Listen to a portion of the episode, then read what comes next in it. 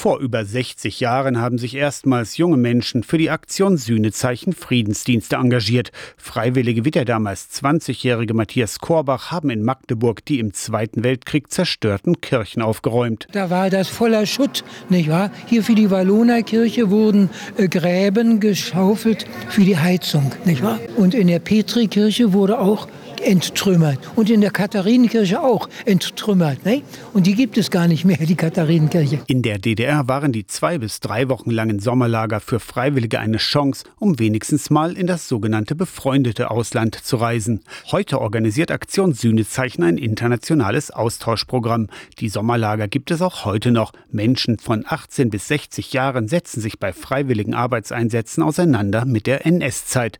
Jüngere Menschen absolvieren häufig auch einen einjährigen langjährigen Friedensdienst. Die Freiwilligendienste haben die Menschen geprägt, berichtet Ilse Junkermann.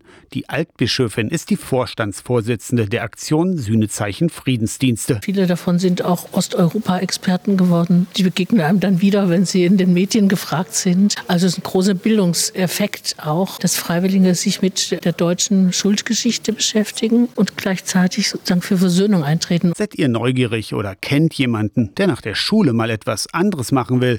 Die Bewerbungsfrist für die einjährigen Friedensdienste im Ausland läuft noch bis Ende Oktober. Der Freiwilligendienst startet im September 2024. Aus der Kirchenredaktion Torsten Kessler, Radio SAW.